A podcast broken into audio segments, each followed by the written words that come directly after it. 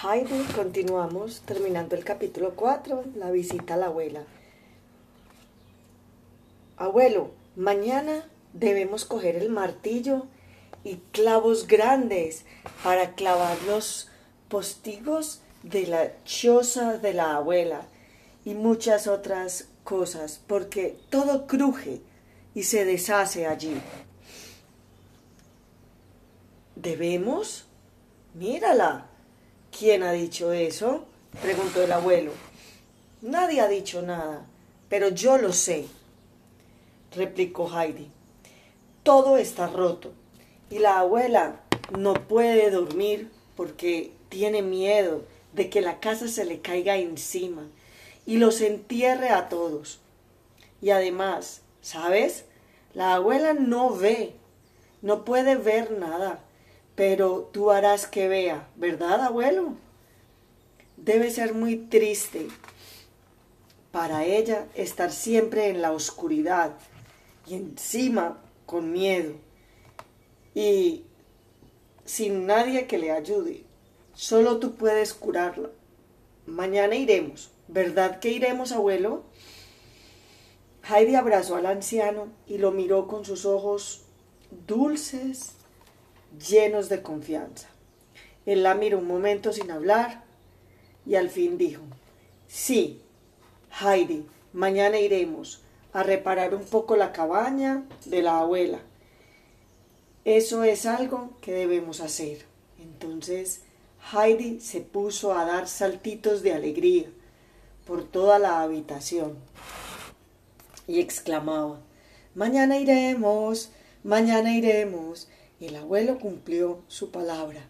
A la tarde del día siguiente bajaron otra vez en el trineo.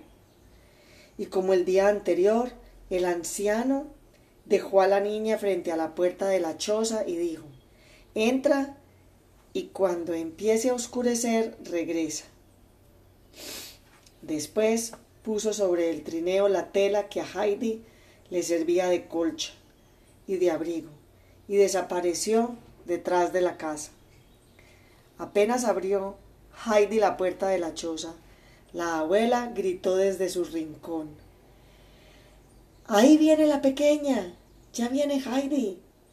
Y tanta fue la alegría que quedó la rueca y el hilo y le tendió las manos.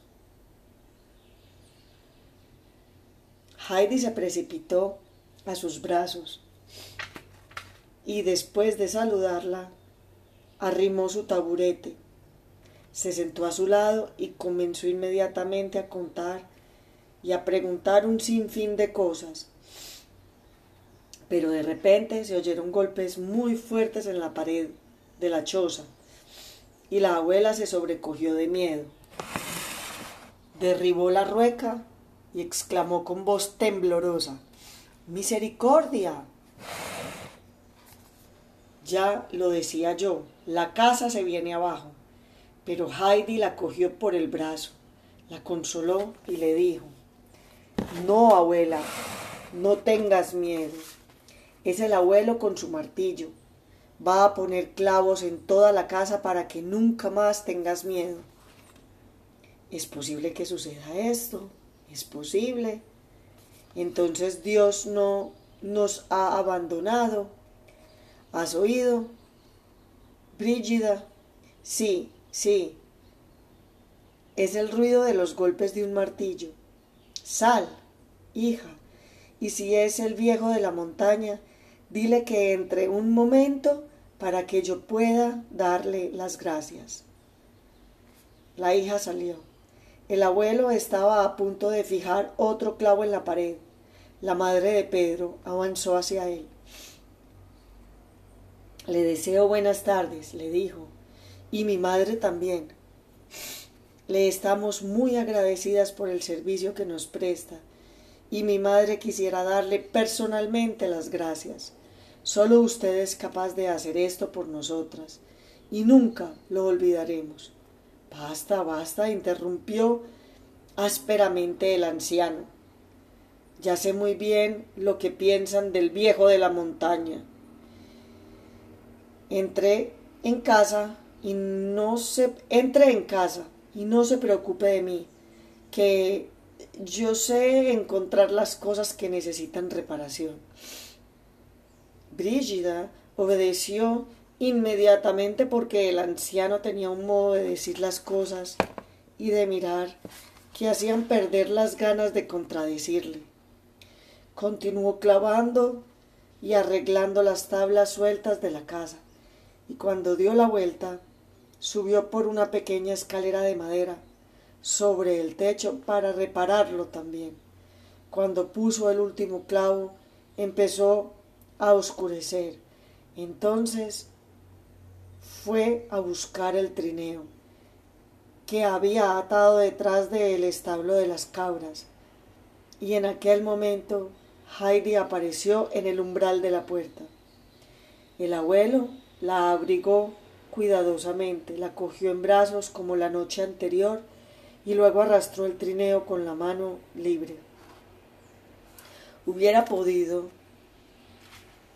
sentar a Heidi en él, pero corría el peligro de que la manta se soltara y la pequeña se helara durante el camino.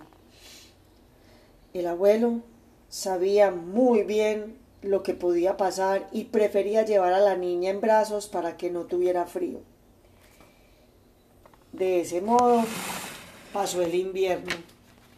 Después de los largos años de oscuridad y de tristeza, la abuela de Pedro, muy viejecita y ciega, sintió que una nueva alegría llenaba su vida y los días no le parecían tan largos y sombríos. Ahora que se veían ahora que se veía rodeada del cariño de la pequeña Heidi. Después del mediodía, esperaba oír la anciana los pasos menudos tan conocidos, y apenas se abría la puerta y la pequeña entraba en la habitación, no dejaba de exclamar Dios sea loado. Ya está aquí. Y Heidi se sentaba siempre a su lado para charlar y contar de un modo tan divertido todo lo que podía interesar a la anciana, que las horas transcurrían sin que se diera cuenta. Brígida ya no la oía nunca más preguntar, pero aún no se ha acabado el día. Al contrario, ahora cada vez que se cerraba la puerta tras Heidi solía exclamar ¡Qué cortas son las tardes, ¿verdad, hija? Y ésta respondía Sí, es verdad. Parece que ahora mismo haya terminado de fregar los platos de la comida. Que el Señor nos conserve a esta niña y al viejo de la montaña su buena voluntad, añadía la anciana. La pequeña tiene cara de buena salud. Y cada vez contestaba Brígida, está tan fresca como una manzana. Heidi había llegado a querer a la vieja abuela y cada vez que recordaba que nadie, ni siquiera su abuelo, podía hacer que volviera a ver, experimentaba una gran tristeza. Pero la abuela no se cansaba de repetir a la pequeña que nunca sufría por causa de su ceguera cuando ella se hallaba a su lado. Y así Heidi no dejaba de bajar a la choza ninguna tarde por poco que el tiempo invernal lo permitiera. El abuelo, sin que mediara entre ellos una palabra, había continuado llevándose el martillo y otras herramientas y pasaba tardes enteras remendando la casa de Pedro el Cabrero. De aquí que durante las largas noches del tempestuoso invierno la casa ya no crujiera como antes, y la abuela afirmó que hacía muchísimo tiempo que no dormía tan tranquila, y que nunca olvidaría lo que el viejo de la montaña había hecho por ellos. Capítulo 5 una visita y luego otra que tiene graves consecuencias. Había transcurrido un invierno, luego un verano, y otro invierno tocaba a su fin. Heidi era la misma de siempre, feliz, contenta, como los pajaritos. Cada día esperaba la llegada de la próxima primavera. El cálido viento de los Alpes, que se oía mugir en los abetos, pronto se llevaría la nieve y el sol entonces haría florecer otra vez las florecillas blancas y amarillas.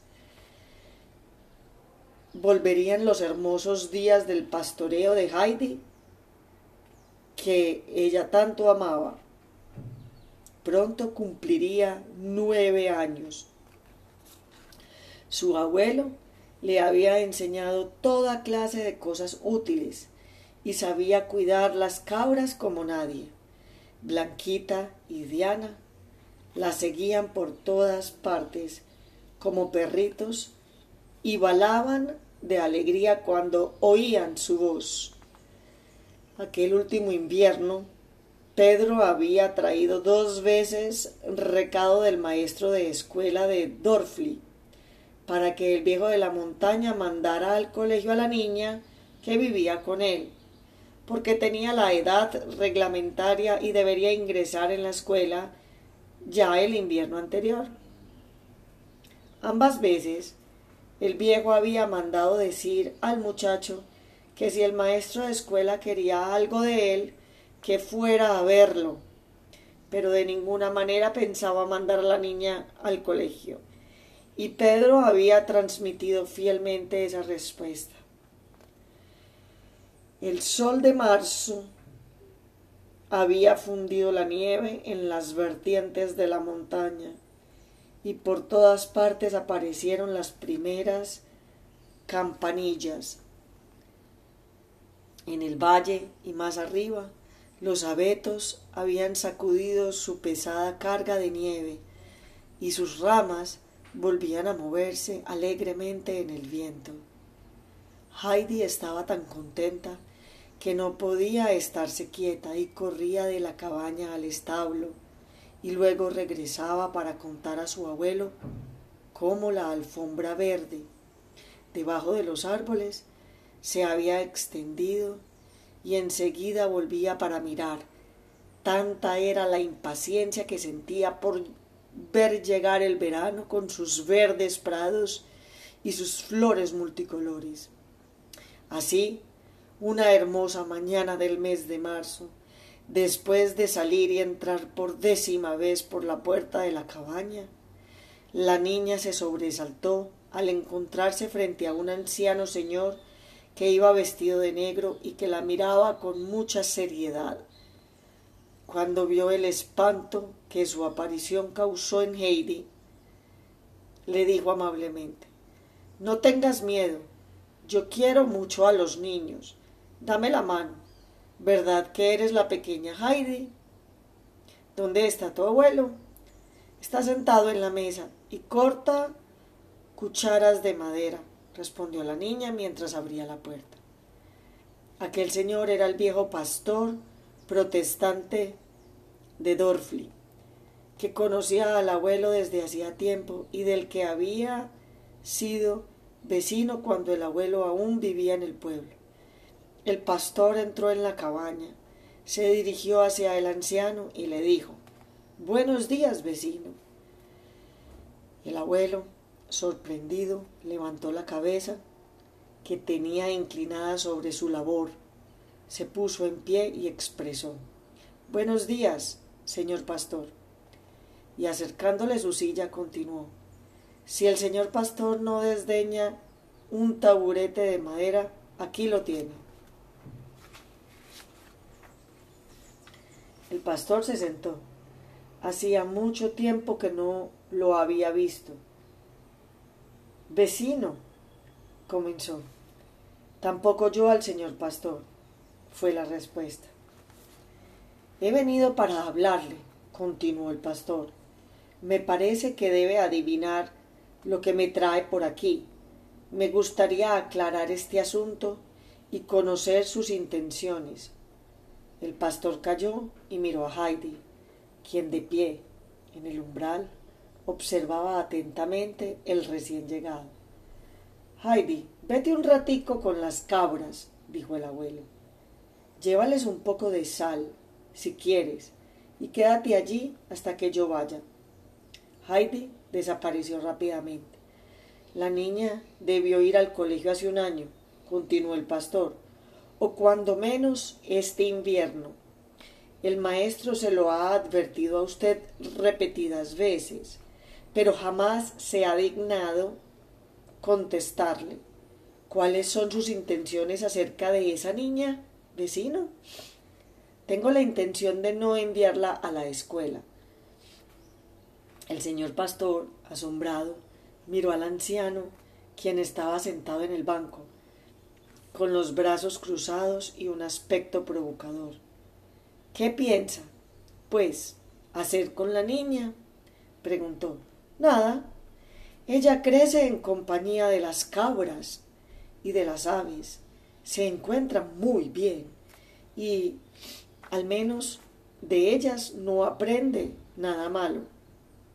Pero la niña no es ni una cabra ni un pájaro, es una criatura humana. Si bien es verdad que no aprenderá nada malo con esos amigos, también lo es que no aprenderá nada en absoluto.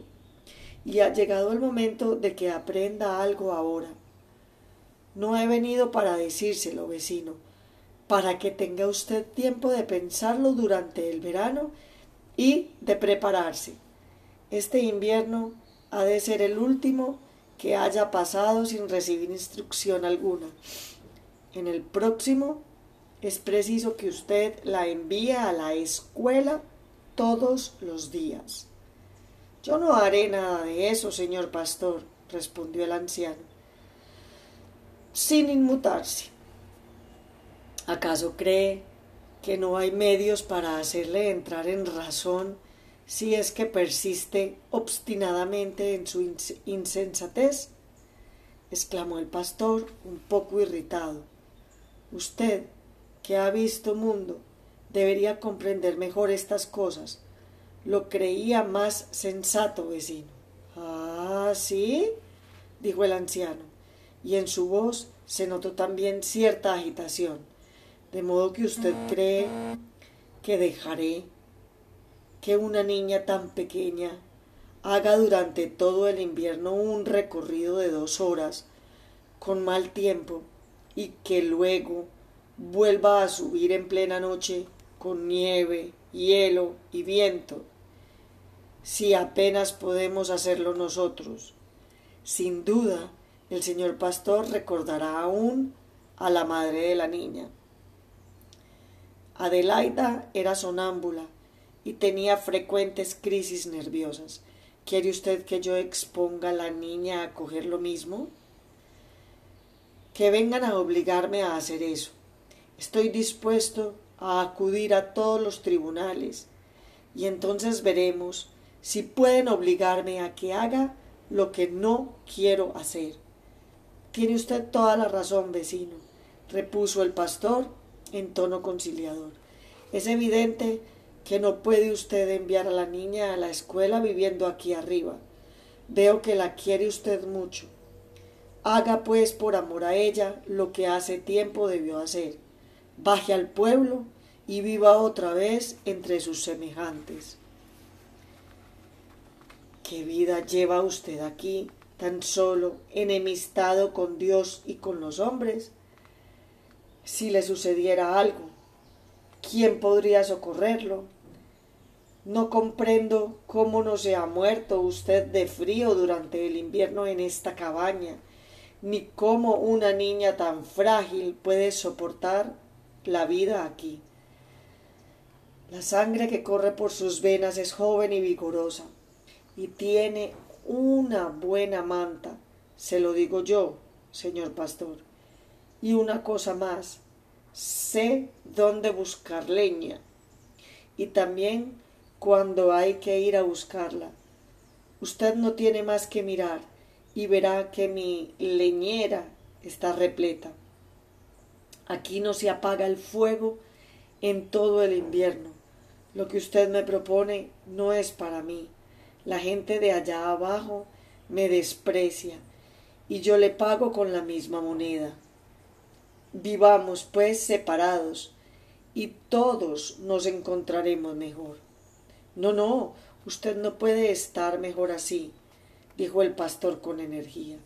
La gente no lo desprecia tanto como usted piensa. Créame, vecino, haga las paces con Dios, pídale que le conceda su perdón, y enseguida verá que los hombres le tratarán de otro modo. Se sentirá usted mucho mejor. El pastor se había levantado, tendió la mano al anciano y añadió suavemente Cuento con usted, vecino. El próximo invierno regrese con nosotros y volveremos a ser buenos vecinos como en el pasado. Lo sentiría muchísimo si tuviera que usar la fuerza contra usted. Deme su mano y prométame que volverá a vivir entre nosotros, en paz con Dios y con los hombres. El anciano dio la mano al pastor y dijo en tono firme y decidido El pastor no desea hacer más que el bien, pero repito, yo no puedo hacer lo que espera de mí y no cambiaré en ese sentido. Ni enviaré la niña a la escuela ni bajaré jamás al pueblo. Que Dios lo guarde, contestó el pastor con tristeza. Después salió de la cabaña y descendió al pueblo. El abuelo estaba de mal humor. Por la tarde, cuando Heidi propuso ir a visitar a la abuela, el abuelo contestó brevemente Hoy no, no habló en todo el día y a la mañana siguiente cuando Heidi volvió a preguntar lo mismo, la respuesta fue igual de breve. Ya veremos. Mas apenas había tenido tiempo de sacar los platos de la mesa cuando una nueva visita hizo su aparición en el umbral de la puerta. Era tía Vete. Llevaba un bonito sombrero adornado con plumas y un vestido tan largo que lo arrastraba todo a su paso. Y el suelo de la cabaña no era precisamente una pista de baile. El viejo la miró de pies a cabeza sin decir una palabra. Tía Dete tenía la intención de sostener con él una conversación amistosa. Empezó a elogiar el buen aspecto de Heidi, a lo cual, según decía, apenas había reconocido lo que probaba que la niña estaba a gusto con su abuelo.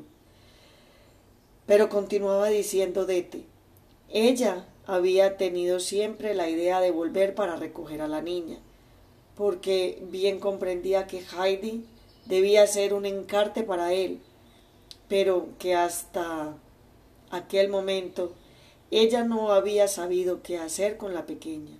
Desde entonces no había dejado de preguntarse dónde podría ubicar a Heidi y que precisamente para eso había venido ahora, porque de pronto se, de pronto se presentaba una ocasión que podía significar la suerte definitiva de la pequeña.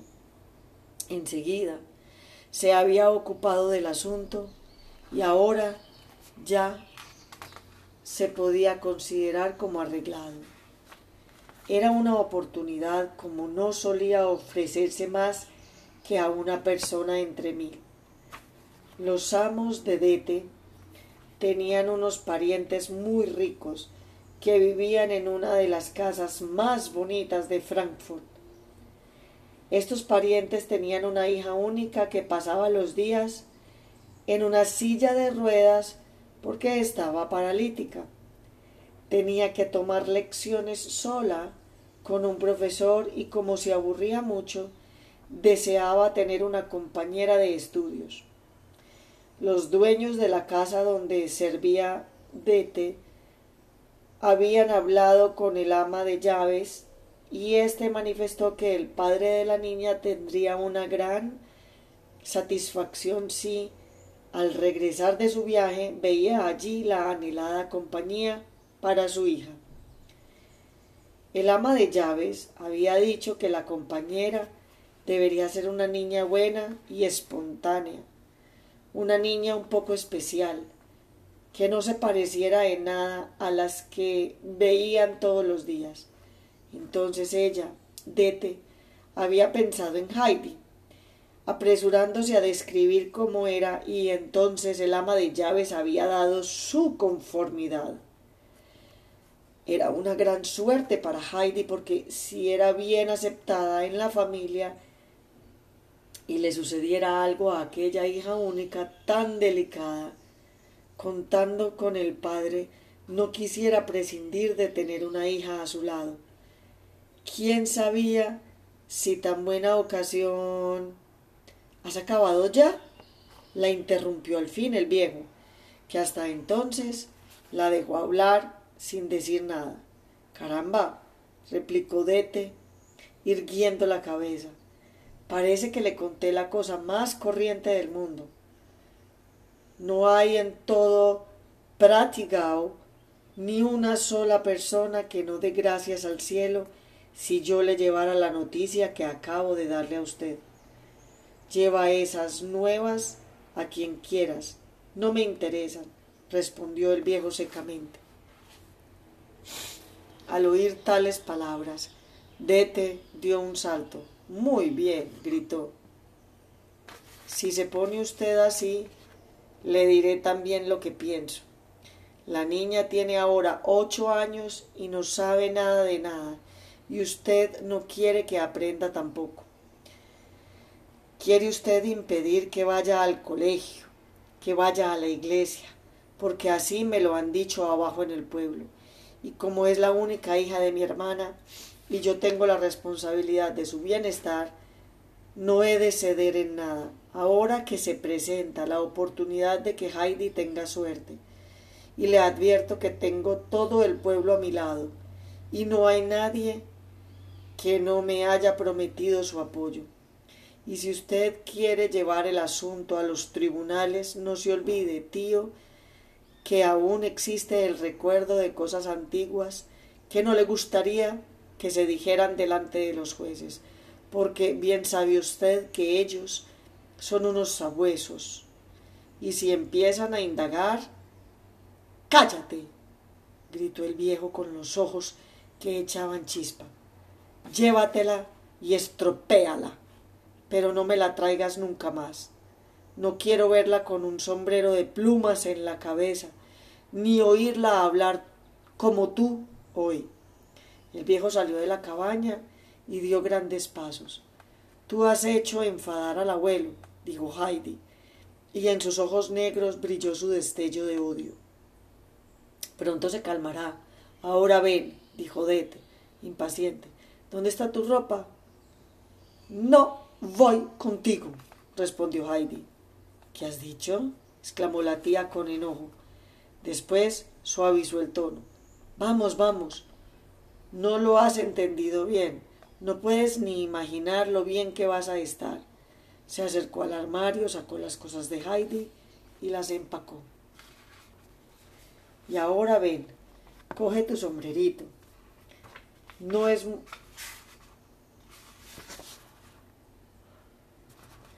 Enseguida se había ocupado del asunto y ahora ya se podía... Ah, y ahora ven, coge tu sombrerito. No es muy bonito, pero no importa. Póntelo y marchémonos de una vez. No voy contigo, repitió Heidi. No seas tonta y testaruda. Parece que quieres imitar a las cabras.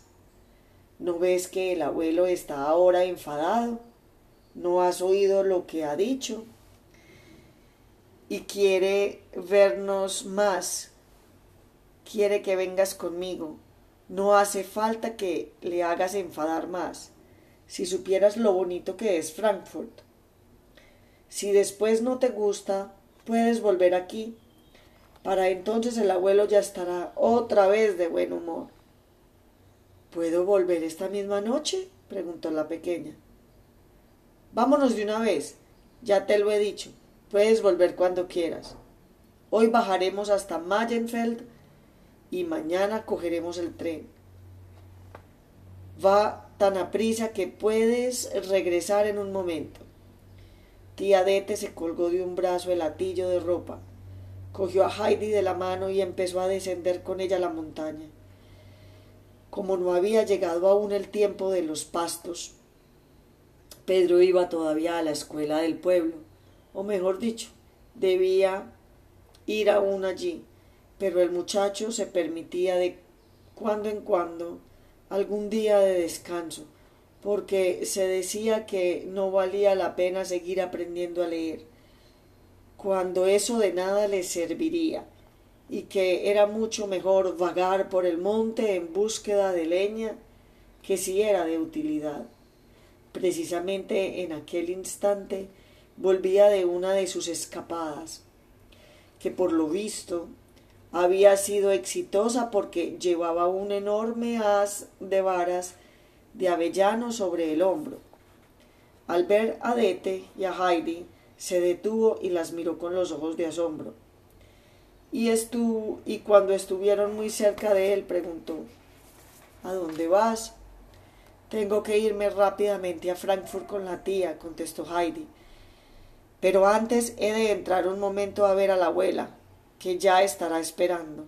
Ya me estará esperando. No, ni hablar. Es demasiado tarde. interrumpió Dete, sin soltar la mano de la niña. Puedes ir a verla cuando vuelvas. Ahora vamos.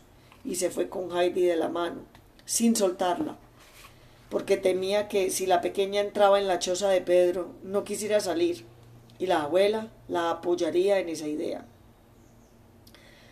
Pedro, viendo que la niña se iba, se metió dentro de la choza y tiró el haz de varas con tal fuerza sobre la mesa que la abuela se levantó muy asustada de la rueca y empezó a lamentarse. ¿Qué pasa, Pedro? ¿Qué pasa? exclamó la abuela y la madre de Pedro, que también se había levantado de la mesa por el ruido, preguntó tranquilamente. ¿Qué tienes, Pedro? ¿Por qué estás tan furioso? Se llevan a Heidi. exclamó el muchacho. ¿Quién, quién, quién? ¿Y a dónde, Pedro? preguntó la abuela con voz angustiada. Pero adivinó la verdad, pues su hija le había dicho poco antes que había visto subir monte arriba a la tía Dete. Con mano temblorosa, la anciana abrió la ventana y empezó a gritar con voz suplicante. Dete, dete, no te lleves a la niña, no nos quites a Heidi. La tía y la sobrina oyeron la voz y Dete comprendió lo que la abuela gritaba, por lo que tomó a la niña con más fuerza y se puso a correr. Heidi quiso oponer resistencia y dijo Quiero ir a ver a la abuela. Me ha llamado. Suéltame pero precisamente eso era lo que Dete quería evitar. Procuró tranquilizar a la pequeña y le dijo que era necesario darse prisa para no llegar tarde y poder continuar el viaje al día siguiente sin falta. Añadió que cuando estuviera en Frankfurt encontraría esa ciudad tan linda que nunca más querría marcharse. Pero que sí, de todos modos deseaba regresar, lo podría hacer inmediatamente y además podría comprar algún regalo para la abuela. Esto último agradó a Heidi. Y desde aquel momento ya no opuso ningún obstáculo al viaje. Antes bien, apresuró el paso todo lo que pudo. ¿Qué podré traer a la abuela? preguntó. Algo muy bueno, contestó Dete. Por ejemplo, panecillos blancos muy tiernos Sé que no puede comer el pan negro y duro. Así le darás una gran alegría. Es verdad.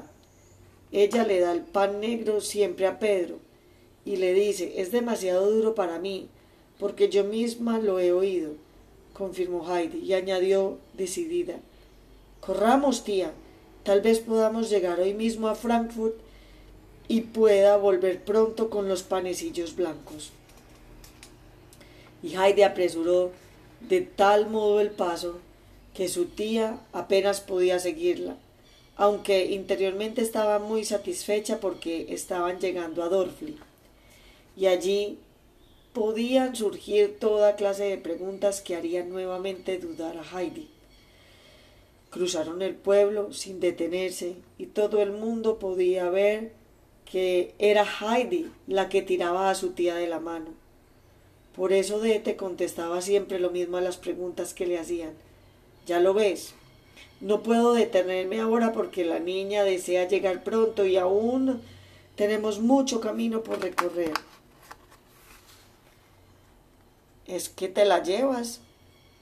No se queda con el viejo de la montaña, pero sí es un milagro que la pequeña aún viva. Y encima con tan buen aspecto. Dete estaba muy contenta de poder pasar por el pueblo sin verse obligada a dar razón del viaje y sin que Heidi abriera la boca, en su afán de llegar pronto. Desde ese día, siempre que el viejo de la montaña bajaba a Dorfli, ponía una cara más furiosa y adusta que antes, y no saludaba a nadie.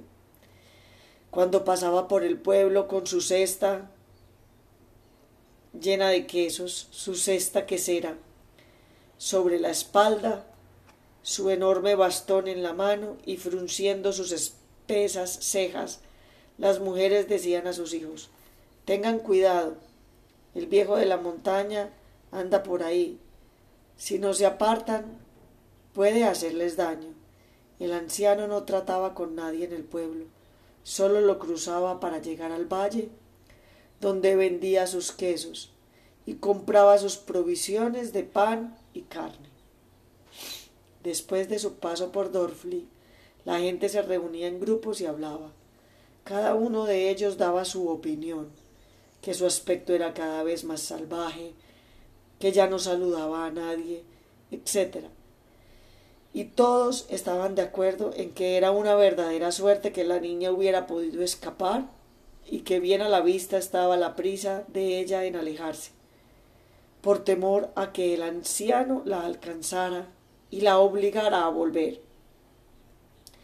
Solo la abuela ciega lo defendía con firmeza. A quienquiera que iba a verla, para darle trabajo de hilar o para recogerlo, le contaba detalladamente cuán bueno y atento se había mostrado el anciano con Heidi y lo que había hecho por ella y por su hija. Las tardes que el viejo se había pasado reparando la cabaña que, sin su ayuda, se hubiera derrumbado.